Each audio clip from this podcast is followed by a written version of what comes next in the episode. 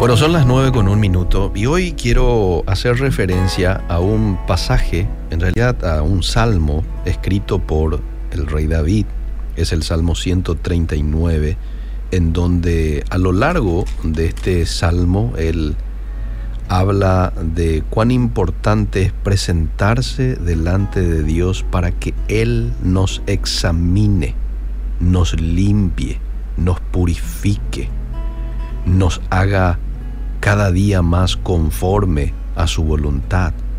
Y arranca diciendo este salmo, tú me has examinado y conocido, oh Jehová. Has conocido mi sentarme, mi levantarme.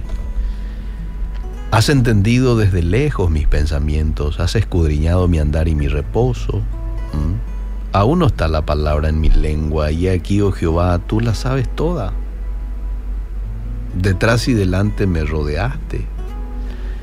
Y así va hablando él, ¿verdad? No fue encubierto de ti mi cuerpo, está hablando de la omniscencia, está hablando de, de ese Dios todopoderoso, de su omnipresencia.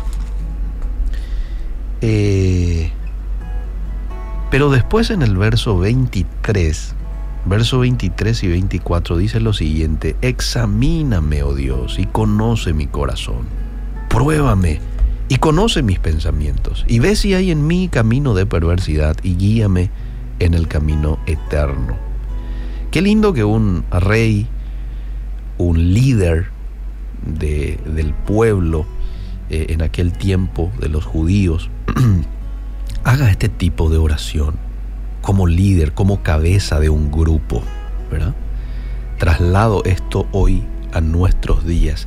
Qué lindo que hoy un líder de una organización, de una familia, como un papá, por ejemplo, que es cabeza de la mujer, de la casa, pueda hacer este tipo de oración.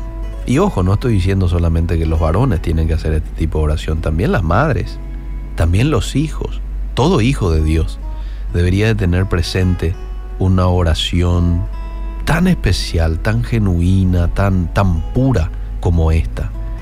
Y creo que de manera constante, examíname, oh Dios, conoce mi corazón, probame, conoce mis pensamientos y ve si hay en mí algo que incluso a mí me está pasando desapercibido, pero que a vos no bueno, eh, ve si hay algo que te desagrada y guíame por el camino eterno.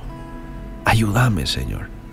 A veces es muy fácil desagradar a Dios, entristecer al Espíritu Santo con algún pensamiento o con alguna intención errada. ¿Mm? Yo a veces puedo hacer algo correcto, una actividad, puedo dar una palabra a alguien correcto. Es más, forma parte de la voluntad de Dios. Pero lo hago con una intención equivocada, errada. Puede ocurrir eso. Hago, por ejemplo, con la intención de ser aplaudido por el hombre, de demostrarme frente al ser humano, ¿verdad? Y no estoy enfocado en hacer lo que estoy haciendo en la persona de Dios. Cuando Colosenses 3:23 te dice, y todo lo que hagáis, hacedlo de corazón, como para el Señor y no para los hombres. Pero a veces podemos estar enfocados, muy fáciles, estar enfocados en el hombre.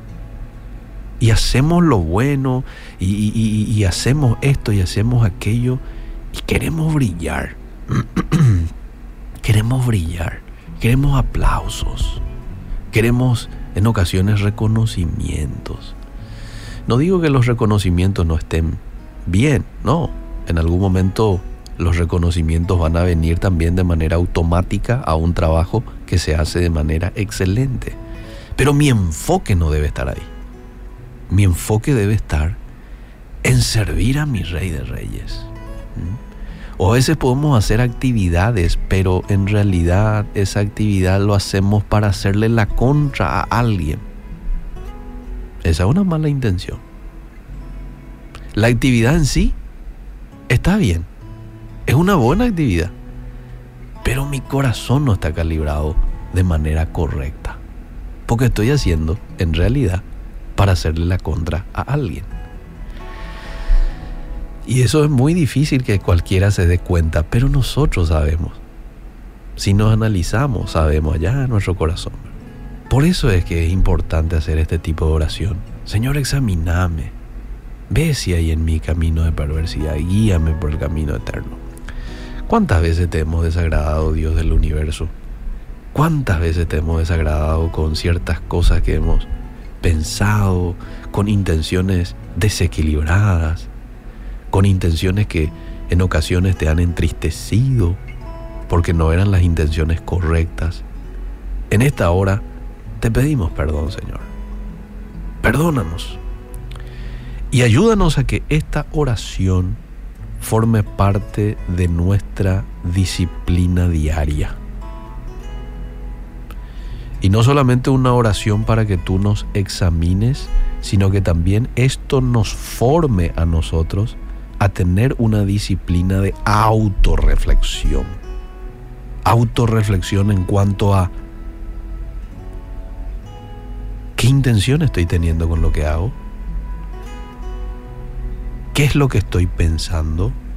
¿Agradará a Dios este pensamiento que estoy teniendo? ¿Esta intención va acorde con la intención correcta, la intención que la Biblia me manda yo tenga?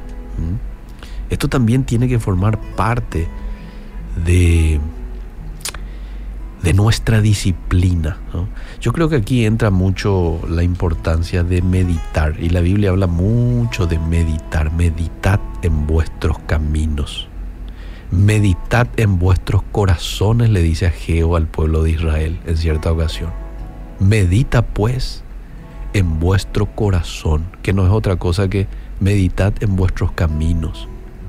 Mediten en vuestro accionar mediten en vuestras intenciones.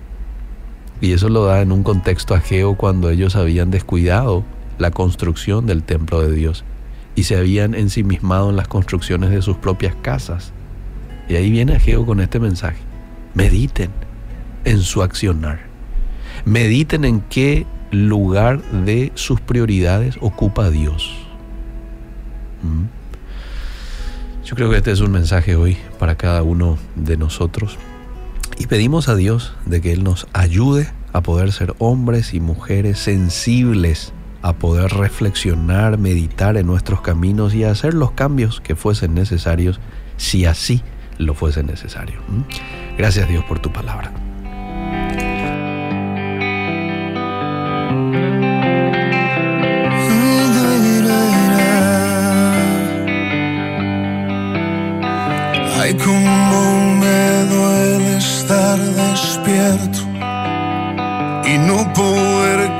Cómo expresarte sin palabras, que me muero si no estás, que el tiempo pasa y todo cambia, hoy lloro de soledad,